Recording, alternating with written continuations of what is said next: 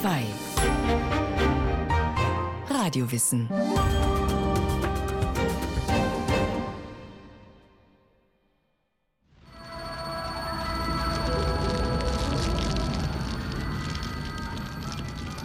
Feuerwehrmänner dringen in ein Haus ein, in dem die Küche brennt.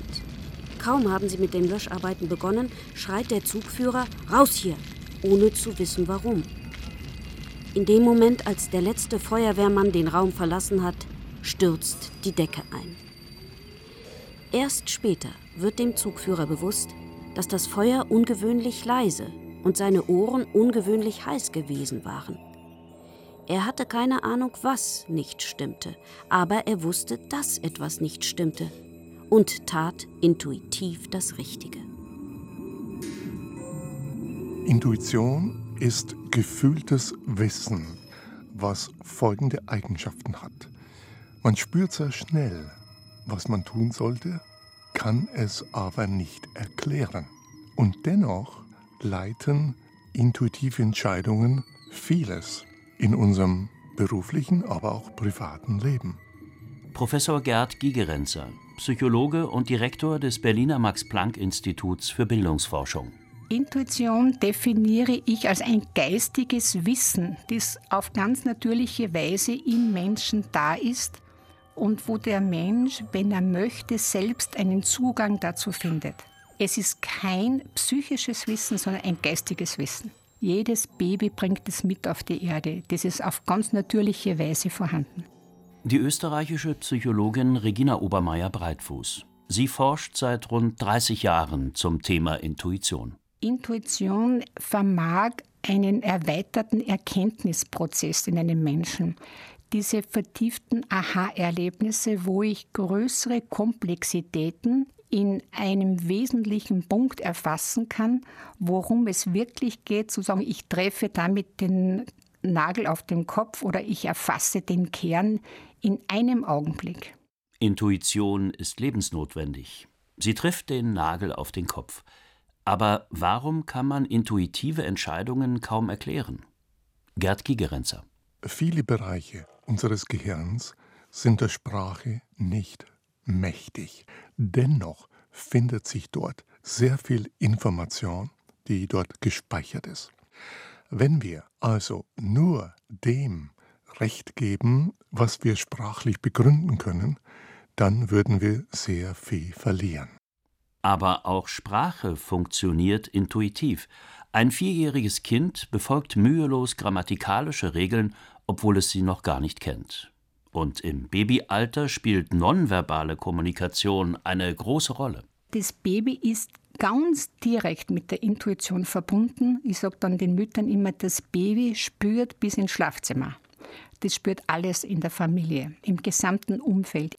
Kann natürlich das nicht nur in Worten ausdrücken und gibt natürlich entsprechende Signale. Die sind verschieden und eine Mutter braucht auch eine gute Intuition, um herauszufinden, das ist auch so ein Aha-Erlebnis, aha, das und das meint jetzt das Baby. Ja. Aber die Mutter kann davon ausgehen, dass sie, wenn sie das Baby anschaut, auch direkt verbunden ist mit dem intuitiven Wissen.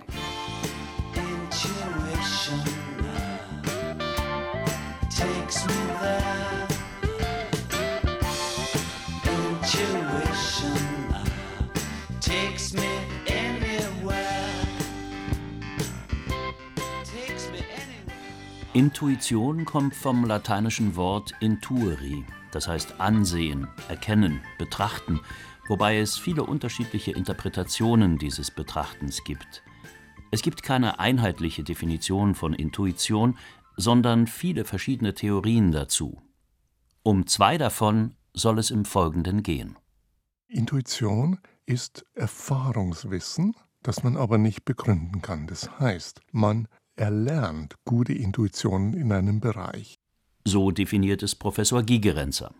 Er hat mehrere Bücher zum Thema geschrieben. Eines davon Bauchentscheidungen, die Intelligenz des Unbewussten und die Macht der Intuition wurde zum vielzitierten Standardwerk. In ihm analysiert der Forscher, wie Intuition funktioniert und macht das an folgendem Beispiel deutlich. Ich habe in den USA mit Drogenfahndern gearbeitet, deren Aufgabe ist, an einem großen internationalen Flughafen Drogenkuriere zu erkennen. Wie kann man aus einer Menge von Hunderttausenden Menschen den einen Drogenkurier entdecken?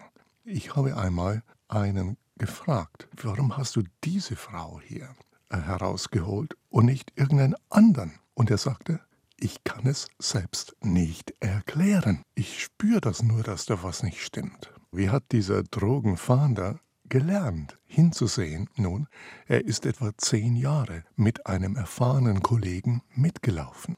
Der erfahrene Kollegen hat ihm am Anfang gesagt, schau mal, siehst du den Mann da hinten? Und der junge Kollege hat 50 Männer gesehen und erst langsam hat er gelernt zu sehen. Es war aber nie in Sprache. Er konnte es nie erklären. Der Drogenfahnder hat auf gespeichertes Wissen zurückgegriffen und seine Schlüsse aus sogenannten Faustregeln gezogen. Guy Gerenzer verwendet den Begriff synonym mit dem wissenschaftlichen Ausdruck Heuristik. Eine Faustregel ist eine einfache Denkstrategie für effiziente Problemlösungen, die auf die wichtigsten Informationen zurückgreift und so schnelles Handeln ermöglicht. Sie können, wie die meisten Menschen, zwischen einem echten Lächeln und einem aufgesetzten Lächeln wahrscheinlich unterscheiden. Das kann man wissenschaftlich herausfinden, nämlich bei einem aufgesetzten Lächeln, da äh, bewegen sich die Muskeln im Mundbereich. Beim echten Lächeln gehen die Augenbrauen nach oben. Und das verstehen Menschen, diese Regel, aber sie ist intuitiv. Also das ist sozusagen die Kunst, auf das Wesentliche zu achten und das schnell herauszufiltern und den ganzen Rest zu ignorieren. Und vieles in unserem Leben sind Faustregeln, die können bewusst sein, aber auch unbewusst.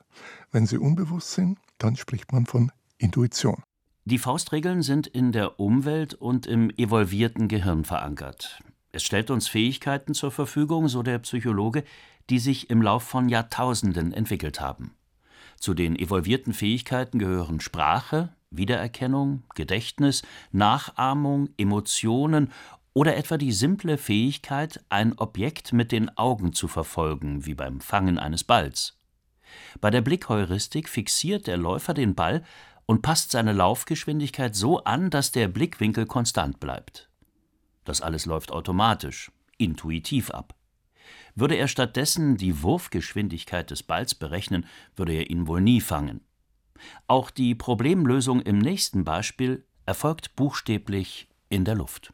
Ich hatte einen Freund, der hatte zwei Freundinnen, eine zu viel. Und er konnte sich nicht entscheiden. Und dann hat er gerne Checklist gemacht, eine Rechnung also hat alles aufgeschrieben, was dafür und dagegen spricht.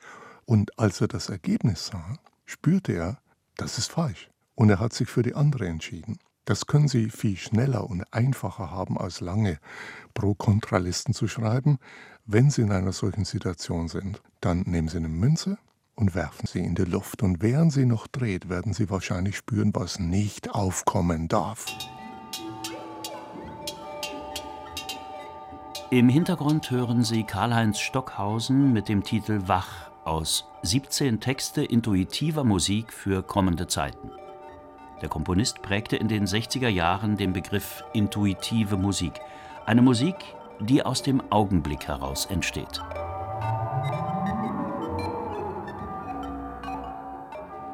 Wie wichtig sind Augenblicksentscheidungen in unserem Leben? Liegt man mit ihnen immer richtig? Das Vertrauen, das wir in unsere intuitiven Überzeugungen und Präferenzen setzen, ist in der Regel gerechtfertigt.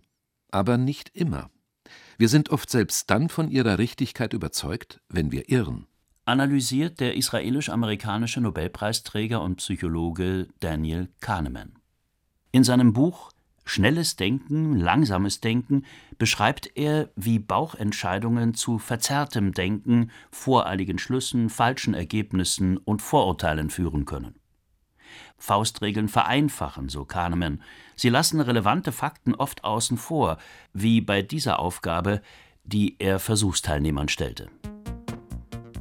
Ein Schläger und ein Ball kosten zusammen 1,10 Euro. Der Schläger kostet einen Euro mehr als der Ball. Wie viel kostet der Ball? Die schnelle, intuitive Antwort: Der Ball kostet 10 Cent. Das ist falsch. Die richtige Antwort erfordert ein längeres Nachdenken. Der Ball kostet 5 Cent und der Schläger 1,05 Euro. Kahneman geht von zwei Systemen aus. Das bewusste System unseres Verstandes stellt komplizierte Berechnungen an, wägt ab. Es ist mühsam und zeitaufwendig. Das unbewusste System arbeitet automatisch. Es ist schnell und mühelos. Dieses mühelose, intuitive System spielt dem Gedächtnis manchmal einen Streich. Es gaukelt ihm etwas vor, schreibt Kahneman. David Stembill, Monika Bigutski, Shana Tirana. Ich habe diese Namen gerade erfunden. Wenn Sie irgendeinem davon in den nächsten Minuten begegnen, werden Sie sich wahrscheinlich daran erinnern, wo Sie die Namen zum ersten Mal gesehen haben. Den Versuchsteilnehmern begegnen die erfundenen Namen einige Zeit später in einer Liste wieder, auf der Prominente und Unbekannte aufgeführt sind. Die Probanden erhalten die Aufgabe, die Prominenten auf der Liste herauszufiltern. Es besteht eine erhebliche Wahrscheinlichkeit, dass Sie David Stambill als einen Prominenten identifizieren werden, auch wenn Sie nicht wissen werden, ob Ihnen dieser Name im Zusammenhang mit Kinofilmen, Sport oder Politik begegnet ist. Der Psychologe Larry Jacobs, der diese Gedächtnistäuschung als erster im Labor nachgewiesen hat, gab ihr den Titel Über Nacht berühmt werden. David Stanbill wird über Nacht berühmt, weil uns sein Name vertraut ist. Hier führt die Faustregel Halte dich an das, was du kennst, in die Irre. Misstraue dem Vertrauten, es kann in die Manipulation führen, warnt Daniel Kahneman. Eine zuverlässige Methode, Menschen dazu zu bringen, falschen Aussagen zu glauben, ist häufiges Wiederholen, weil Vertrautheit sich nicht leicht von Wahrheit unterscheiden lässt. Auch autoritäre Institutionen und Marketing-Spezialisten wissen das seit jeher. Intuition kann ebenso zu Vorurteilen führen. Wir fallen auf Stereotype herein. Kahneman, der 2002 als bislang einziger Psychologe den Wirtschaftsnobelpreis für seine neue Erwartungstheorie erhielt, hat dafür dieses Beispiel parat. Eine Person wurde von einem Nachbarn wie folgt beschrieben. Steve ist sehr scheu und verschlossen, immer hilfsbereit, aber kaum an anderen oder an der Wirklichkeit interessiert. Als sanftmütiger und ordentlicher Mensch hat er ein Bedürfnis nach Ordnung und Struktur und eine Passion für Details. Ist Steve eher Bibliothekar oder Landwirt? Steve ist das Stereotyp eines Bibliothekars, also tippen die meisten auf diesen Beruf. Kahneman kontert mit Statistik und verweist darauf, dass in den USA auf jeden männlichen Bibliothekar 20 Landwirte kommen. Folglich dürfte es mehr sanftmütige und ordentliche Landwirte geben. Vertrauen wir unserem Bauchgefühl, kann es passieren, dass wir nach Sympathie und Antipathie urteilen. Zugeben würden wir das freilich nicht, im Gegenteil, sagt Kahneman, wir rationalisieren die intuitive Entscheidung im Nachhinein. Sie mögen nicht wissen, dass Sie ein Projekt optimistisch einschätzen, weil etwas an dessen Leiterin Sie an Ihre geliebte Schwester erinnert. Oder dass Sie eine Person unsympathisch finden, die entfernt Ihrem Zahnarzt ähnlich sieht. Doch wenn man Sie nach einer Erklärung fragt, werden Sie Ihr Gedächtnis nach plausiblen Gründen durchforsten und mit Sicherheit einige finden. Außerdem werden Sie die Geschichte glauben, die Sie erfunden haben. Einen vollkommen anderen Erklärungsansatz vertritt die Linzer Psychologin Regina Obermeier-Breitfuß. Intuition orientiert sich ihrer Meinung nach nicht an Sympathie und Antipathie. Sie führt den Begriff Instinkt in die Debatte ein. Intuition und Instinkt ist so verschieden als wie Apfelstrudel und Wiener Schnitzel. Der Instinkt orientiert sich nach dem Lust- und Unlustprinzip, nach Sympathie und nach Antipathie. Wenn man das beim Körperbild her sehen kann, ist sozusagen die ganze Region des unteren Menschen in der Bauchregion. Die Intuition orientiert sich überhaupt nicht nach Lust- oder Unlustprinzip, ob mir ein Mensch sympathisch ist oder nicht sympathisch ist, sondern die Intuition ist ein Erkenntnisweg, wo es um das tiefe innere Wissen geht und nicht nur nach Sympathie und Antipathie. Sie ist auch frei von jeder soziokulturellen Prägung. Die Autorin des Buches Intuition, Theorie und praktische Anwendung forscht seit Jahrzehnten auch interkulturell über Intuition, unter anderem in Österreich, Kalifornien, Hawaii, England und Westsamoa. Es gibt Kulturen, die haben so ein absolutes Grundvertrauen zum intuitiven Wissen. Und wenn eine Person von innerst her etwas spürt, dass sie das überhaupt nicht in Zweifel zieht. In unserer Kultur, also in der westlichen Kultur, ist das überhaupt nicht selbstverständlich, weil wir ja durch ganz andere Entwicklungsstadien gegangen sind. Zum Beispiel in Western Samoa, da habe ich einige Monate gelebt, da war es am stärksten. Ich durfte da bei Art Gemeinderatssitzungen dabei sein. Ist es selbstverständlich, dass zwei, drei Personen dann einfach, was sie intuitiv wahrnehmen, an Wissen in die Runde bringen. Da würde niemand irgendwie das in Zweifel ziehen oder komisch sein, sondern das ist ganz klar, neben all anderen Wahrnehmungen, die im Raum sind, wird das hinzugezogen. Wir brauchen Intuition. Sie garantiert unser Überleben, schützt uns vor Gefahren, sagt die Psychologin. Und wir können den Zugang zu unserer inneren Stimme regelrecht üben. Wie kann man jetzt den Zugang lernen? Die Intuition antwortet nicht auf Fragen, warum ist das so, woher kenne ich das, wieso ist das so. Also da antwortet immer die Logik. Die Intuition antwortet aber auf Fragen, die offen gestellt wird, wie zum Beispiel, was weiß ich über diesen Sachverhalt oder was weiß ich über meine Verantwortung. Dann bekomme ich Antwort.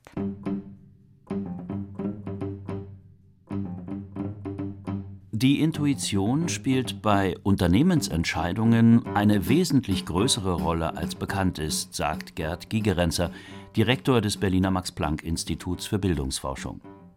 Das liege zum einen daran, dass die Intuition im westlichen Kulturkreis nicht die Wertschätzung bekommt, die sie verdient.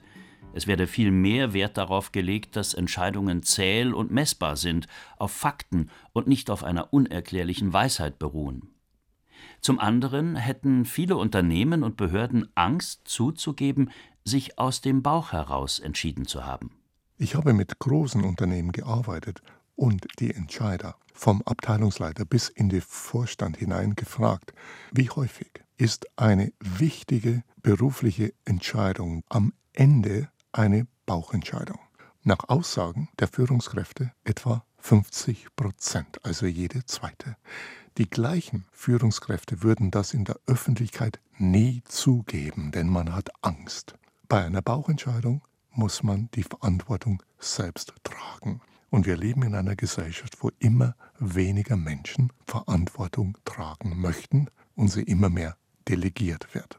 Intuition hat nichts Mystisches an sich. Sie ist weder eine hellseherische Gabe noch eine göttliche Eingebung, kein sechster Sinn, auch keine Willkür und und es ist auch nichts, was nur Frauen haben. Wir Männer haben auch Intuitionen.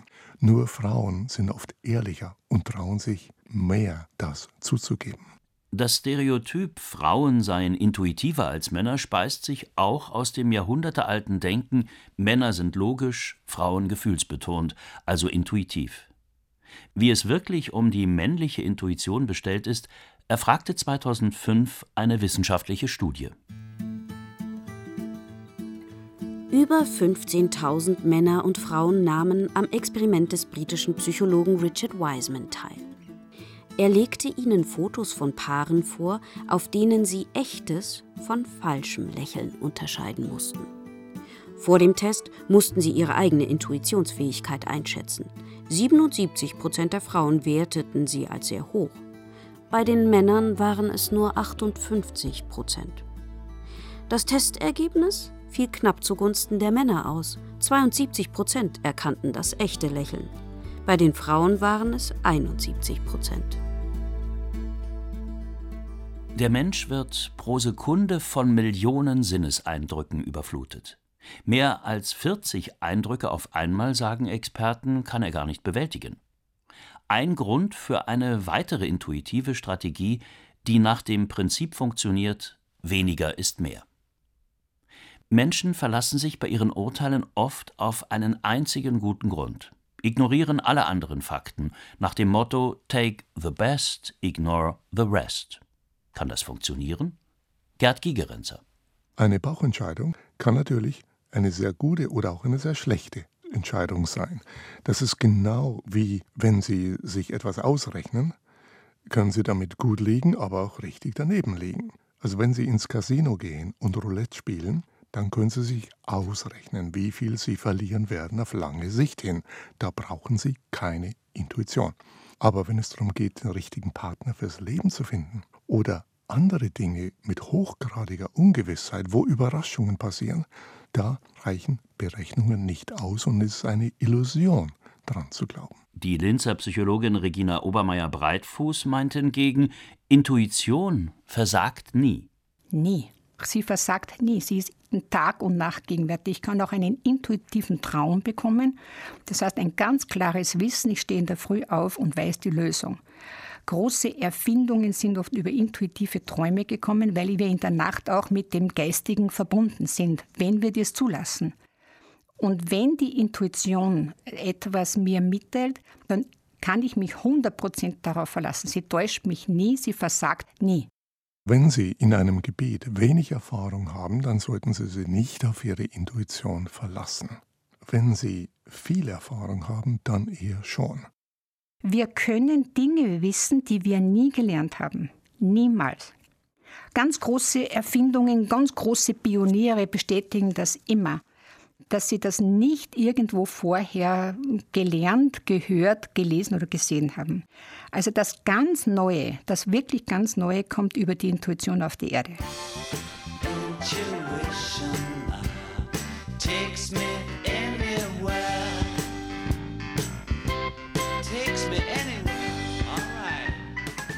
Vernunft und Bauchgefühl erscheinen als Gegensätze.